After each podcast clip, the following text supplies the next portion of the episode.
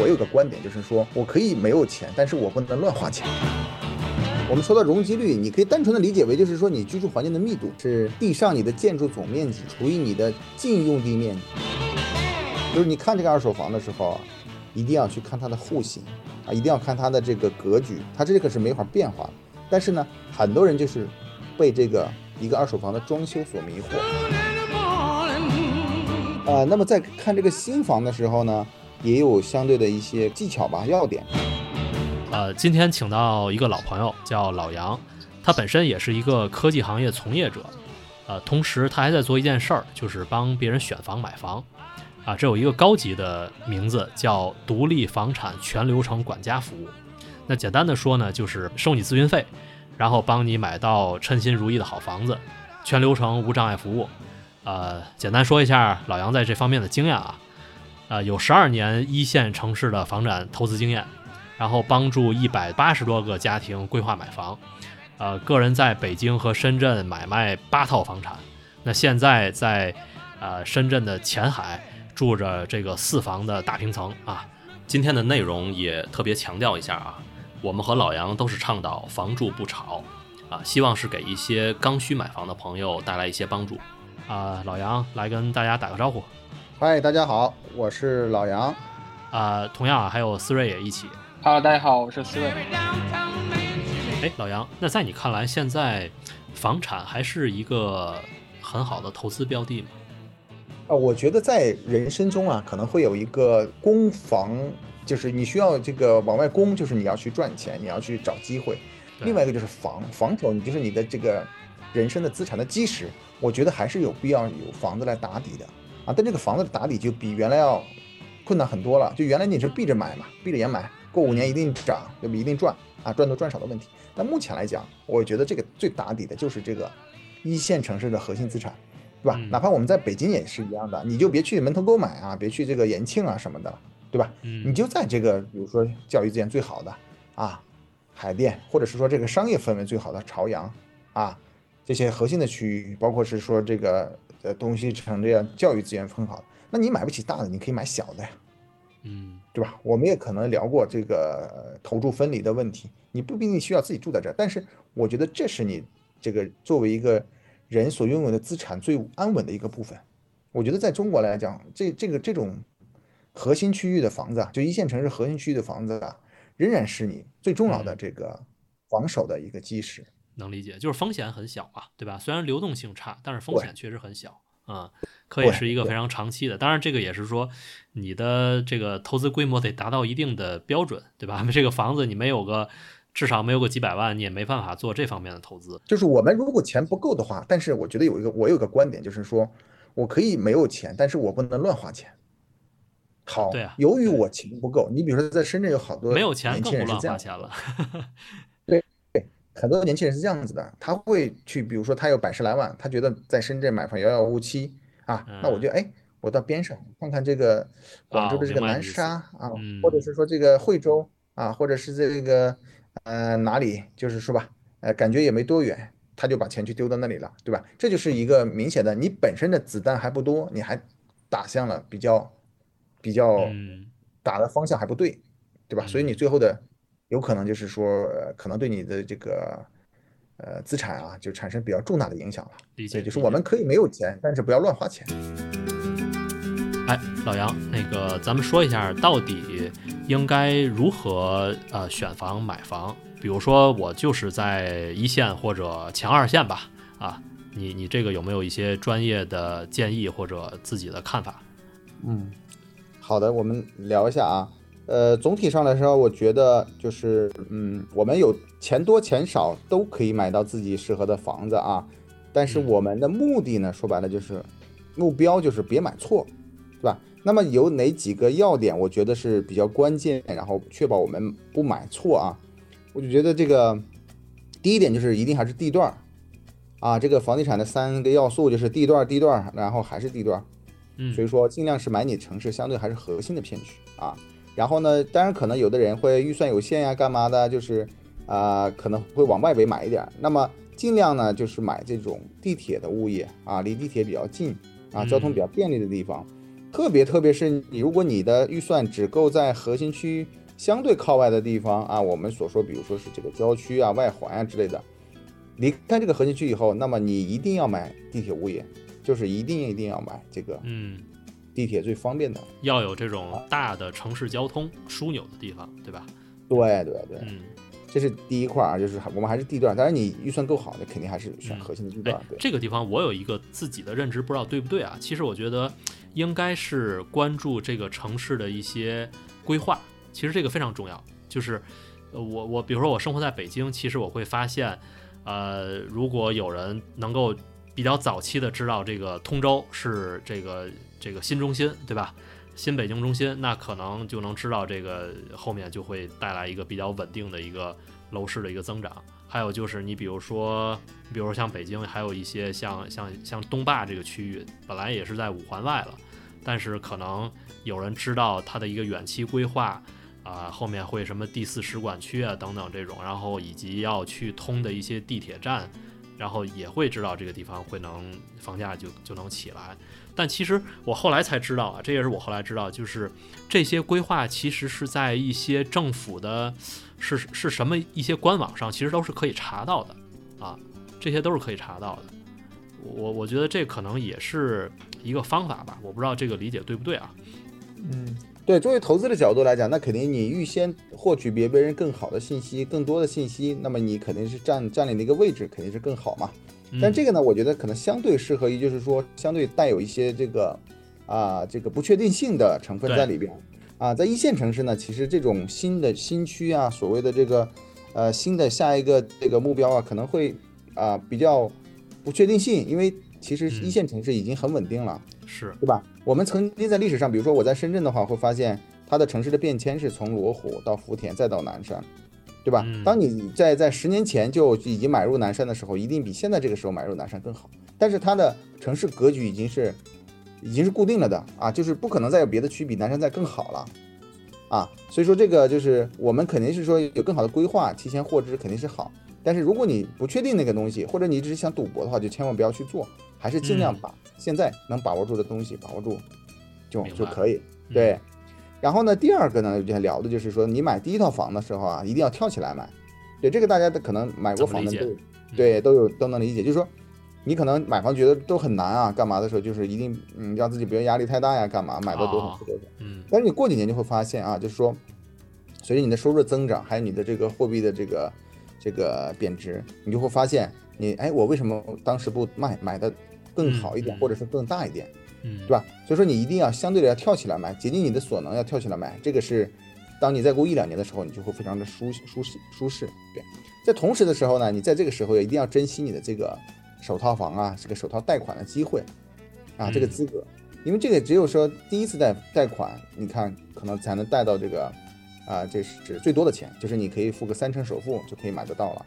啊。等你在未来在置换的时候，你看在北京的话，你一旦置换，你就只能贷一百八十多万了，这是你的顶了。嗯对吧？如果你没有珍惜好你的第一次贷款的机会，你就没有不可能贷到那么多钱了。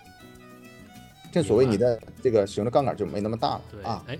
正好你说到贷款，嗯那其实就想聊一下，呃、嗯呃，怎么能够合理的利用这个金融杠杆呢？就是因为，比如说我我现在一个月，举个例子，我我月薪三万，对吧？那贷款这个月供多少是一个比较合理的方式。那有的人会觉得不行，我这月供超过五千，我就我就受不了了，对吧？也也也有人可能把自己能压到月供两万五，对吧？到底是一个什么样的比例？这个有没有一些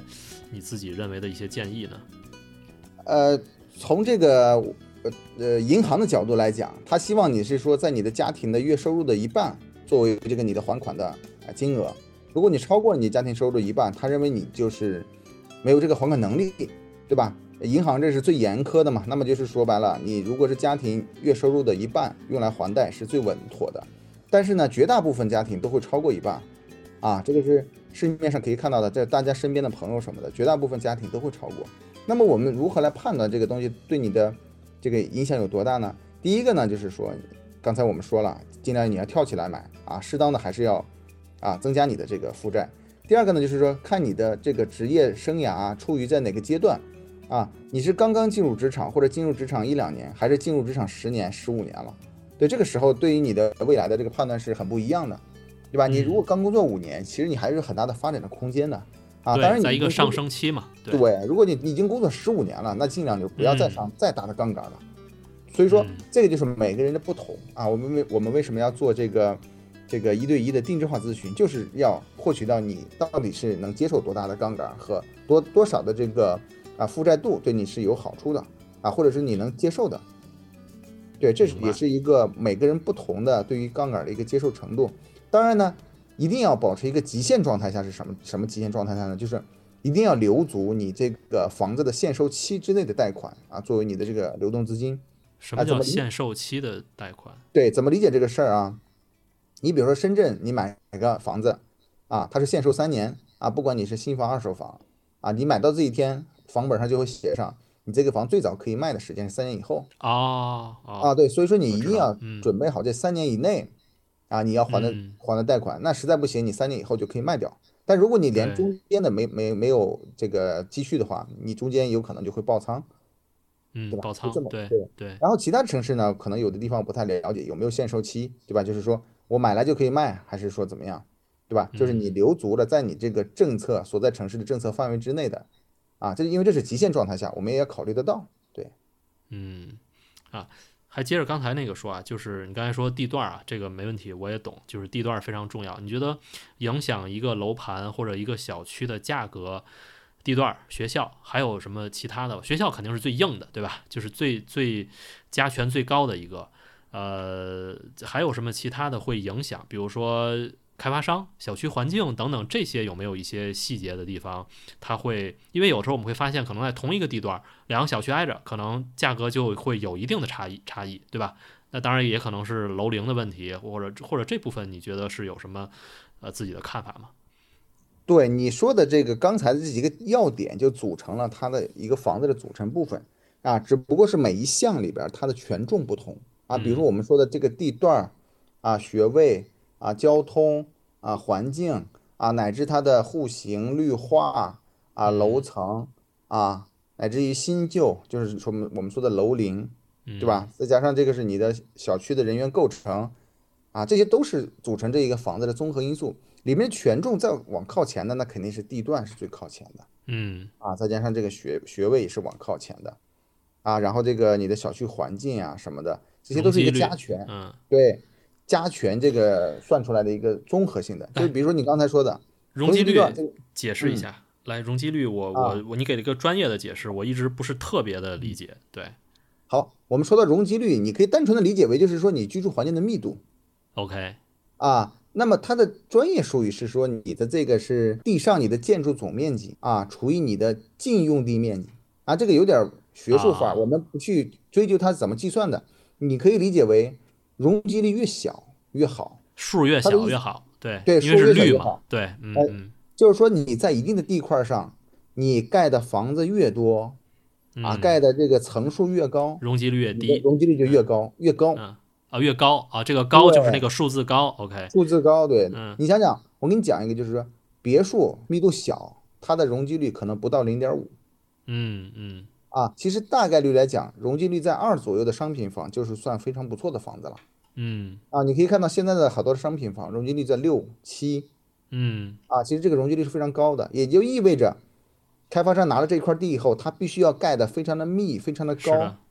他才能把这个这个土地的这个投入挣回来，充分利用这块地。对对，所以就是说容积率高，就这个数字高，它的居住就一定会更拥挤。对，啊，它的绿化就一定会更少。啊，这就是我们可以很直接的了解，就是容积率这个数字低，越低越好。理解，理解。所以像那种塔楼特别高的高层建筑，肯定这个呃密度就很大嘛，对吧？对，嗯嗯。然后同样是楼那种板楼的，可能一梯两户，这种就密度比较低，就会更舒适。对，那更好的可能就是别墅了，或者那种低低层的那种洋房。对，嗯，对，小洋房。对，对对对，理解。还有一块啊，就是说我们在刚才也说到怎么去选房嘛，嗯，对吧？我们也说到了贷款，对。然后再说一块，就是说我们很多像比如一线城市呢，它应该是是一个相对的二手房市场啊。我觉得有一个关键的，包括我遇到的比较多的，就是你看这个二手房的时候啊，一定要去看它的户型啊，一定要看它的这个格局，它这个是没法变化的。但是呢，很多人就是被这个一个二手房的装修所迷惑嗯啊，进去了一看，哇，这个装修的好，这个好像我不用改动啊，不用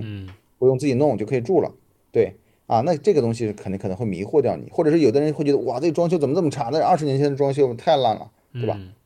但是你最重要关注的就是看你的户型啊，你的格局啊，你的朝向，对吧？因为很多承重墙你是不可以砸，不可以干嘛，这个格局是不可以改变的，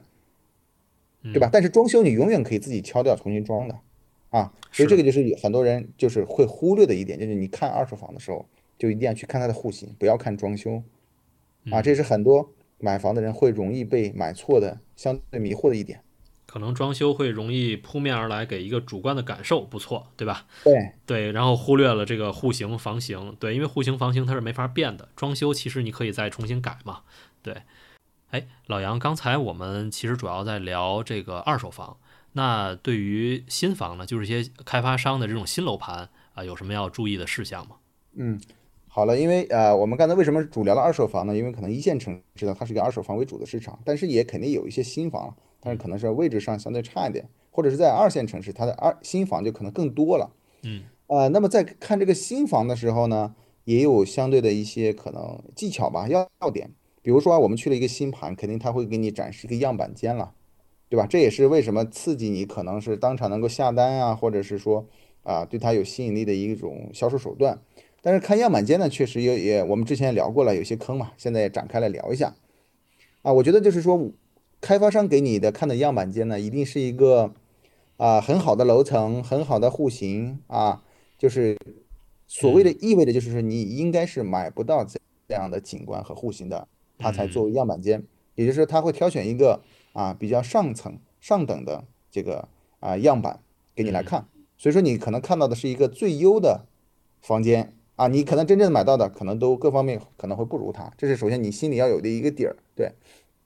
比如说上次我去看了一个新房啊，它因为有一边离高架很近，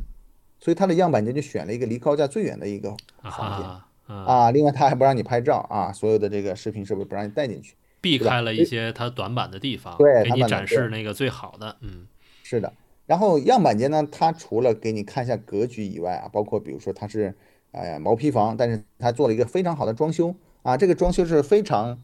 呃做的非常好的，也花费了大量的金钱啊。你的装修很可能装不到它这样的程度，它的目的是让你觉得啊这个非常的温馨啊，装起来是这样的效果，对吧？当然有一些这个带精装修的，它会按照精装修的标准给你，那是最好的，就是最后嗯交给你的就是这个长这个样子。给你一个感官上的非常直接的舒服的这个感受。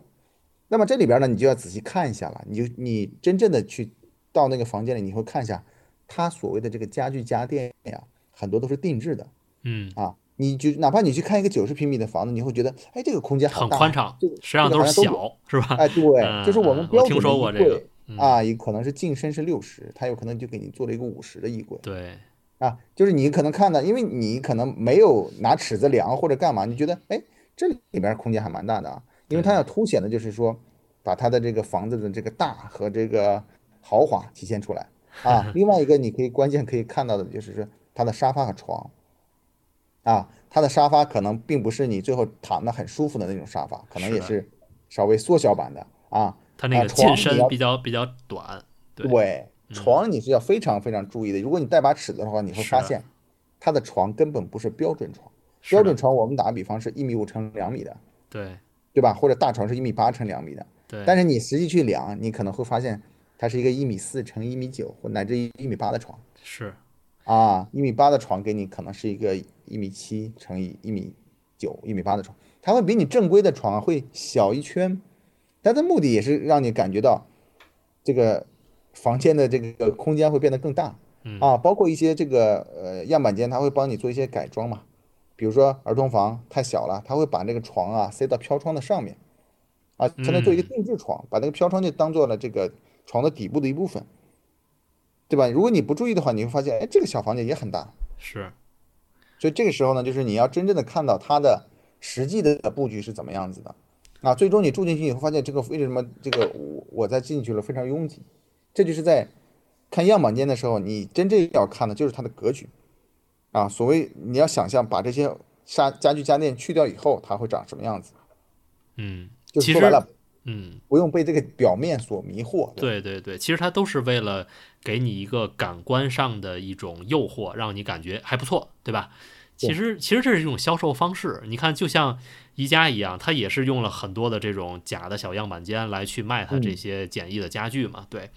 对，其其实对于这个销售角度来说，人也没有什么错。对，但是你自己要要要要有一个更深度的一个思考和理解，这个哪有问题？对对，就跟你去那个呃一个地方，比如说你买一个饮料，他会让你试喝一样。嗯啊，有可能他给你选择的是一个。啊，某个试喝的东西的一个高档品类啊，你喝的哎，这个非常好，但是其实他买的并不是这个卖的，真正卖你的商品并不是这个高档品类的，嗯，啊，让你但是让你试的时候，那个对吧？人家也没有骗你，也是一个品牌一个干嘛的，对吧？但是你的感官会很好嘛，你的体验会很好，对，这个是尤其要注意的，就是很多人就会被这个精装修啊的一个样板间，就是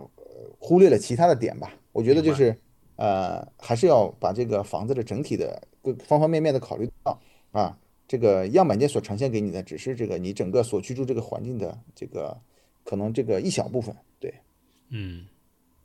哎，老袁，前段时间不是发生了大量的烂尾楼事件吗？这件事你是怎么看的呢？还有就是对我们这样普通老百姓有什么样的影响吗？嗯，好的，我来聊一下这个新房的烂尾。呃，就是我们在买一个这个新房的时候，它一般在盖的时候，开发商就开始预售了啊。预售呢，它就会预售款嘛啊。根据政府的要求来讲，一般会进入一个监管的账户啊，用于这个楼盘的建设嘛啊。但是呢，很多的时候，这笔这个监管的账户里的钱呀，会被挪用啊。其实有很多的方法和潜规则，都有都有什么潜规则呀？这个。嗯，好，反正这个 业内也比较通用的一些潜规则，比如说第一个就是说，这个监管账户的钱呢，它是可以用来付给这个施工方嘛，啊，因为毕竟你要盖楼嘛。但是呢，一般的施工方会拿到这个钱以后，就会直接返给开发商了，啊，然后开发商就拿这个钱去去买地、去周转干嘛的。你比如说最近像深圳的这个龙光啊，他自己已经被爆出来了，就是啊，钱转到了这个中信银行之后啊，中呃。到中信银行的监管账户之后啊，中信银行支付给了建筑建筑商，但建筑商直接就又转给这个开发商了，啊，这是一种，啊，第二种呢，就是像开发商啊、银行啊，呃，还有政府呢，它可能会有一些，呃，一些这个关系，嗯，啊，就是像这个地方政府啊，一般都会有这个三角的关系，啊，它可能就是直接就会把这个监管账户的钱，啊，去默许它挪去用其他的地方。啊，那钱被挪用之后，那就后面就没有钱付给这个建筑商了呀。特别是在这种，呃高周转的情况下，你可能买地也买不了了，或者干嘛的情况下，那么自然就可能就烂尾了。对，那这样的话对老百姓造成一个什么问题呢？就是说，你已经预售了，那么你就要开始还贷款了。嗯。啊，那么这个时候面临一个现状，就是说，买房的人他的房贷依然要还。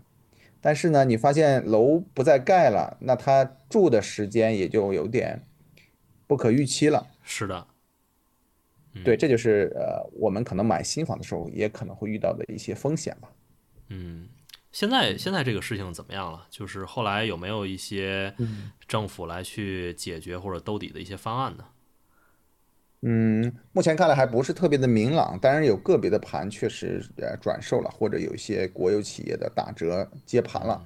对。但是这个事情呢，就给我们的一个消费者一个启示是什么呢？首先一呢，尽量还是买这种央企、国企他们所销售的楼盘，嗯啊这些发商，嗯，对这些企业呢，相对来讲它的杠杆比较低，然后它呢相对的操作也比较是正规，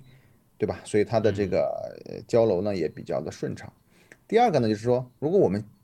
站在今天去买这个新房的话，也不用过多的担心了啊。出现了这样的事情以后，那个银行都对这个监管账户呃非常的严格了啊，已经不敢这个做一些小动作了，对，所以，我们站在今天的话，也不用特别的担心了。对，因为一般这种事情一旦发生之后，后面其实相对就比较安全了。对，理解。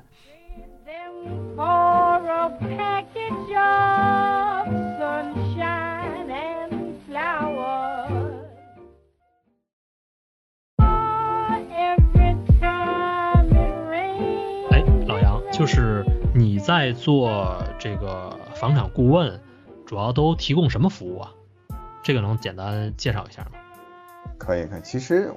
我自己把它叫做一个叫买房的全流程的一个管家式服务。啊，怎么理解这个事儿呢？就是说我把这个买房作为一种这个呃管家式的服务、保姆式的服务提供给这个这个买房的人吧。所以说，呃，也是算一种区别于传统这个中介的一种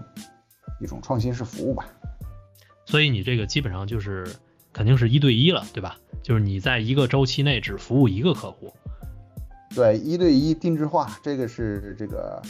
呃，必必要的，对，因为这个买房是一个特别大的消费嘛，那我们就需要，呃，在这个过程中啊，专注于某一个这个人的需求，把它这个完完整整的做完，嗯对。那像你这个定制化，你都需要他什么信息呢？就是肯定有多少预算，对吧？这个肯定得得知道。然后他一般来说的话，你都会做什么样这种前期的这种沟通？呃，或者了解这个购房者，就是你服务的客户，呃，他大概的一个情况都需要收集什么信息呢？对这个，呃，我做了大概两百多个咨询吧，我觉得总体下来呢，我会避免一个误区，就很多人上来会问我，哎，我大概有多少钱，我买一个什么样的房子？啊，或者我买哪个小区？啊，大部分人会这么去问我，那我其实呢，觉得呃，这个顺序是错了。啊，所以说回来这个我的这个全流程的管家服务是怎么做的呢？就第一步，我们先做一个这个问卷调查，啊，就是说，呃，我我会全方位的去了解你，就是就是比如说你的这个工作状况、收入状况，然后包括你的这个兜里的有多少现金，你的首付多少，然后你的这个家庭情况啊，你是呃来自于哪里，然后你的这个工作现在是做什么，是否稳定？啊？你买这个房对于你来说，你的诉求是什么？啊，乃至于是说你的家庭的意见是什么，就是会有一个大的调查问卷给他，在这个做这个呃沟通之前呀，会把他的这个方方面面，实际上我有一个啊比较详细的梳理啊，这也是为了就是说让我啊对这个客户有更深入的这个啊这个全方位的理解，然后第二步才是说你这个我们再约一个时间就要面对面的啊一对一，包括是说一对你的家庭都可以。来去详细的根据你我之前收到的问卷的信息来去跟你沟通，啊，这沟通的这个过程中，就是目的它是为了什么呢？不是说我告诉你哪个小区是你值得买的，而是说会聊清楚你现在这个阶段适不适合去买一个这么大的资产。第二，嗯，适合买这个房子的时候，你适合买一个怎么样的产品模型？就是我们所说的这个，就是你的未来的这个房子这个家是样子是什么样的啊？大概它的是这个。啊呃，应该有哪些这个必要的这个因素，然后再接下来才是说，我们先缩小范围，是说好，你是在哪个城市去购买，然后在这个城市的某个片区啊，或者是说某个这个地段是你这个金额是可以买得到的。嗯。再细化到是说，我们对应了大概可能收集下来可能就不超过两到三个小区了。啊，事实上是这么一个漏斗型的，把它一步一步的这个需需求缩小，因为现在大家的时间就是非常宝贵的嘛。嗯。我不希望是说。很多人去看很多中介，就是一锤子，你在这里看两两套房，那边看两套房，最后你看的自己都晕了，而且你过程中根本没有记下来它的优劣势点。嗯，对，这就是一个详细的咨询，就会让你很聚焦的确定下来，你希望你需要买的是一个什么样的产品，你可能能买得到这个产品位于什么样的位置，大概是哪几个小区。明白啊，这样的话呢，就给他们提供了一个这个详细的解决方案，相当于是。啊，聚焦到某一个或者某一个片区之后，这样的话就把这个方案落地了。那么这落地的过程中呢，就是需要他自己本人对这个东西有认可，或者是他的家人对这个东西有认可。那这个过程中呢，就是说我们咨询完了之后，不是就一次性的马上就好定了，我们就去看房了，也不是，就是在我觉得永远买房是在这个前期是非常重要的。就是如果你和你的家庭能够达成一致，包括是说听了我的建议之后，对你原来多多少少会有一些冲击的。你需要有一个这个接受的过程，或者是说认可的过程啊，对我也是一种信任的过程。那么等我们这个解决方案大家达成一致之后，好，就统一下来，我们就可以实质性的去看房了啊。这个看房的过程，其实我也是陪同看的，因为大部分的人看房不知道是怎么看的，只能说进去看哦，这个装修怎么样啊，这个呃呃超马路啊，这个对他并没有知道这个看房的一个总体的这个。打分是通过哪些分应该高一点，哪些分低一点，加权打出来一个总分。你这里有风水吗？啊，风水这块有人提出过来，但是我是本身是呃不太懂的。对如果有这方面需求的，当然我也有合作伙伴可以明白带他去看。嗯然后实地看完房之后，那么一定在某个区域内的这个房源就这么些，那么可能就会更垂直的或者更缩小的拍了，就几这几套房源了。那么确定好之后，就会去找这个业主去进行谈判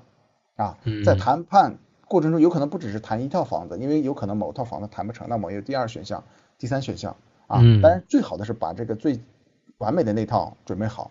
那么就是参与这个业主谈判，我也是会参与的。那我会把我自己买卖这么多房子的一个这个谈判经验也用在这个谈判中啊。我自己的一个感受就是说，每一次谈判跟业主谈判，我都把它当做我要买这个房子去谈。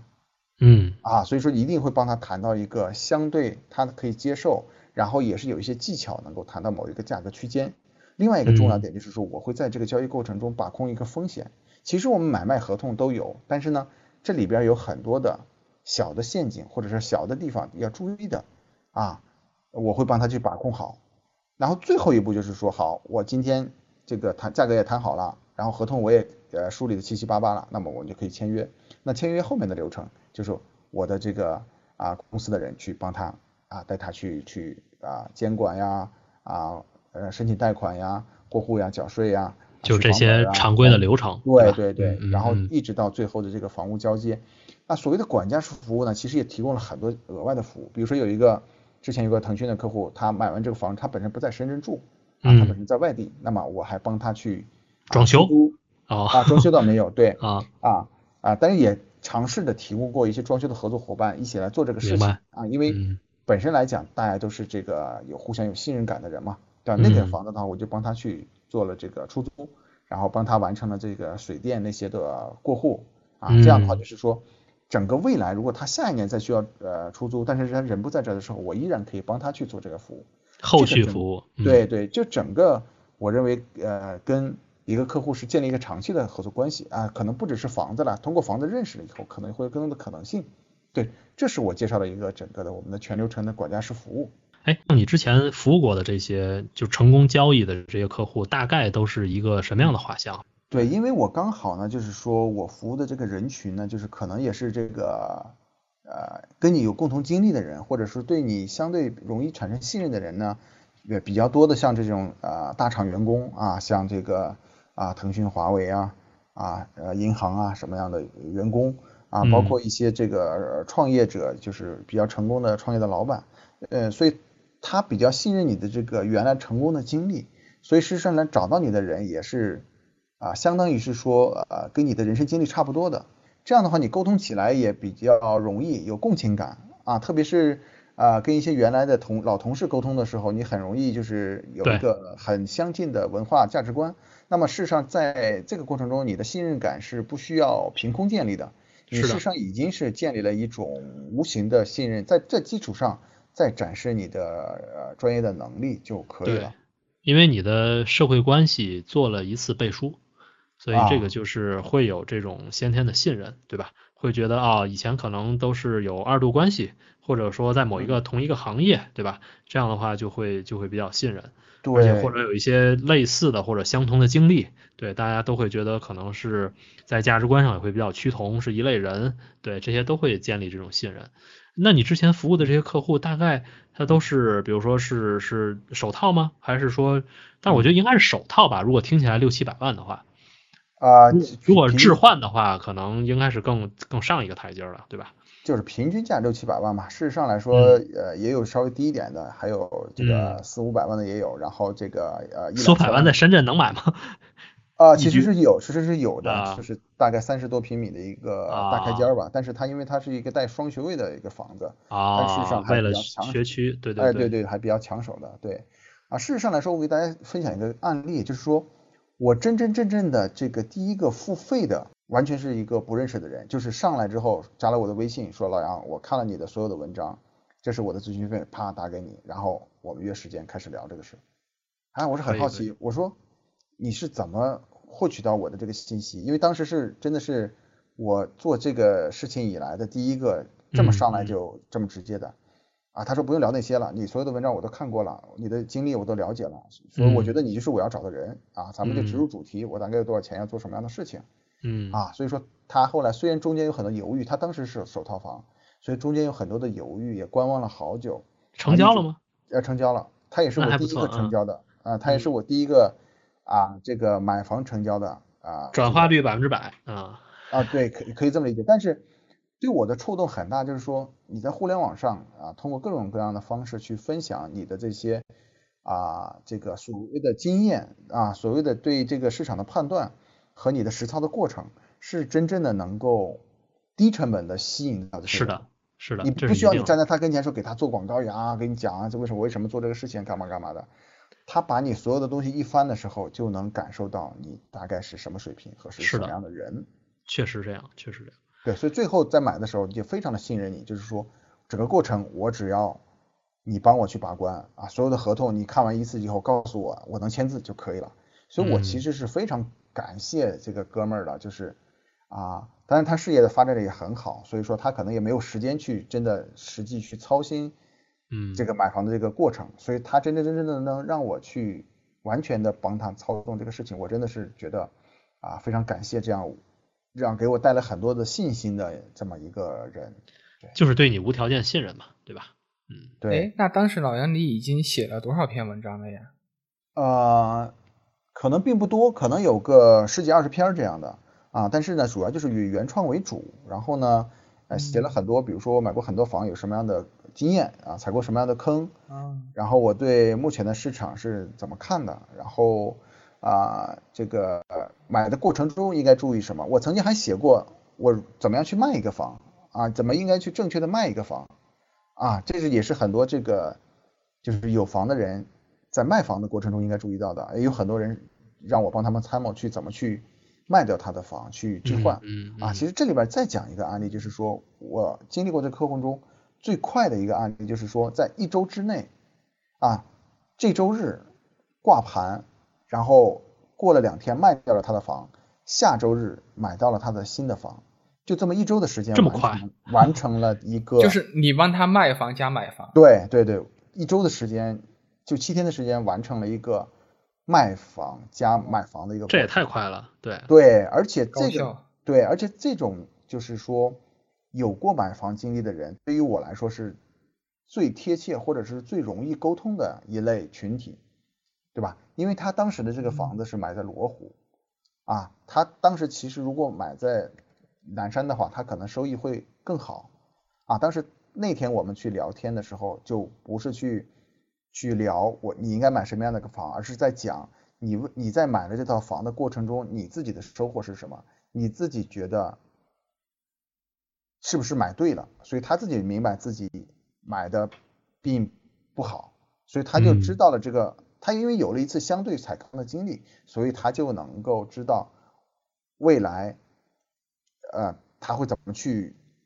置换。但是呢，他也做了很多的功课，就是说，好，我觉得一定要挂出来卖了，那我也嗯教了嗯他一些怎么卖的技巧。那么要买什么新的盘，他自己心里已经有一些打算。我我的观点只是对他一一去印证，他说对对对，就是这样的。他相当于是说嗯。需要我去帮他 double check 一下，嗯，最后他也嗯决定 OK 没问题，就是这么着，然后再他对他需要一个专业的人来去增加他的信心，来增加他的这个确认度，对吧？对，因为他其实做了大量的功课，他觉得对。这个方向是对的，但是他觉得还是模棱两可，对，因为在卖的过程中嗯去帮他，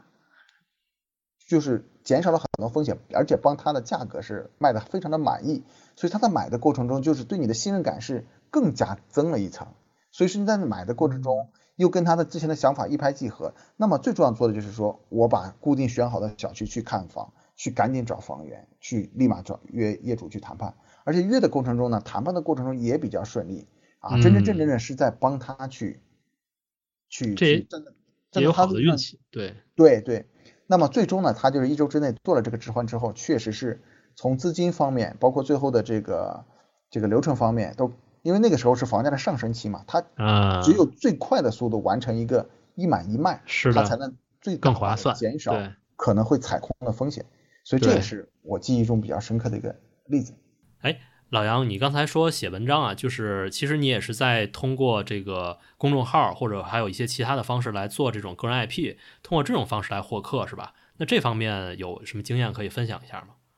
好嘞，好。其实最早是一九年吧，一九年开始我还是啊没有公众号这些渠道，就是在朋友圈里啊发表一些自己对这个买房的看法啊，包括对市场的看法啊。那很多朋友就是在评论嘛，评论就越聊越长，越聊越长。啊，发现大家关心的东西还是挺千奇百怪的啊，我就分门别类的，就是经常分享一些观点。后来呢，就写的越来越长嘛，那我就在想，要不然就写一个比较长的文章吧，就发在公众号上。这样的话，发完之后再转到朋友圈里啊，就是呃，很多人可能看得更全吧，前因后果什么的啊。再到后来就是说，呃，相对比较系统性的啊，写到这个公众号里面去。啊，公众号呢，就是积累的这个内容就有可能越来越多吧，关注的人可能相对来就越来越多。然后再到后来就是说，这个根据大家所关心的点去写这个所所谓的叫选题吧，嗯，然后再去发布在这个啊公众号上，然后再去啊通过朋友圈啊微信群啊再去传播啊，大概是这么一个嗯呃过程吧。其实也用了大概呃。两到三年的时间吧，啊，所以你公众号也写了两到三年，现在大概有有多少人关注啊？啊，大几千，不到一万人吧。那也还可以啊，还可以啊。哎，这个公众号叫什么？可以再再说一下？哎，对，这公众号叫“老杨买房指南”。啊，老杨买房指南。所以如果大家想在深圳置业的话，可以关注一下。啊，杨就是木易杨啊啊，挺好。我觉得现在当下很多人都想利用公寓平台做个人 IP，比如像微信就是公众号，还有就是抖音、B 站、小红书。但现在的情况来看的话，其实想起量都比较难，成本都比较高。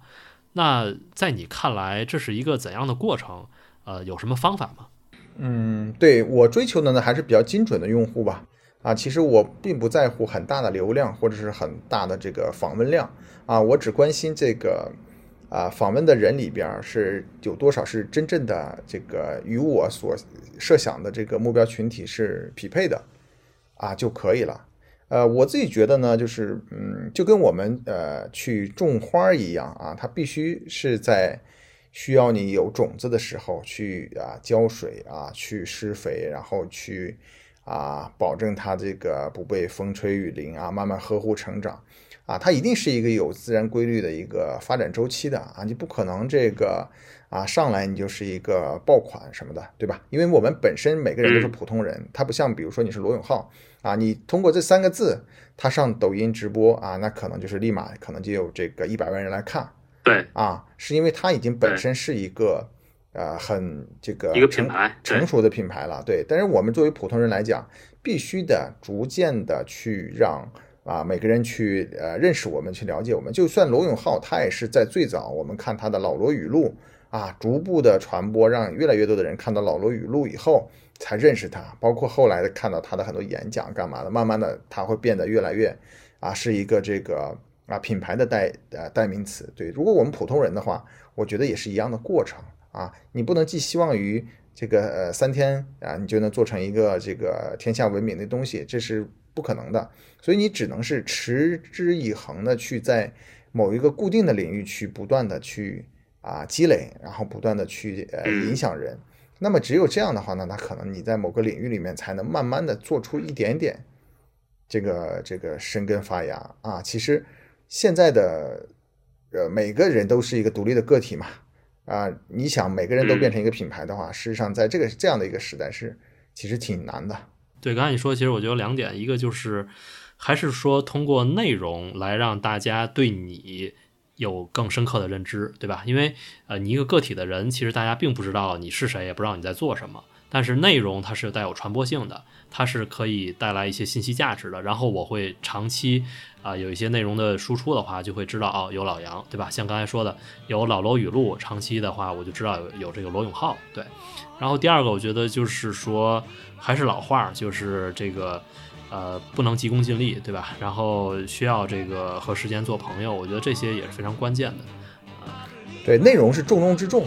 呃，因为嗯啊，每个人愿意花时间在你这里去停留啊，愿意去在这里呃，就是看到你写这个长篇大论啊，是那是因为你的东西对他有帮助的，啊，你的东西会让他觉得值得花时间在这里，对吧？因为我们比如说你看抖音会很多就是刷刷刷就刷走了，啊，呵呵笑两下，对吧？但如果你真正想有收获干嘛的，你在停在那儿看一篇长文章的时候，那他必须是对他有所这个帮助的，啊，所以说你输出的内容也必须要达到这样的效果，如果达不到的话，你只能是。你自己写出来也没人看，或者是你也得不到自己那种成就感，那你很很很快就会放弃掉这样的想法。所以说，整个我觉得做个人品牌，最终最终的还是你输出的内容。呃，行，这次也聊了很长时间啊，从一些买房的方法、技巧这些干货，啊，又聊到了如何通过建立个人 IP 带来一些价值。那后面也希望老杨常来做客，我们聊些其他的话题。好的，没问题。啊，那大家再见。再见。再见。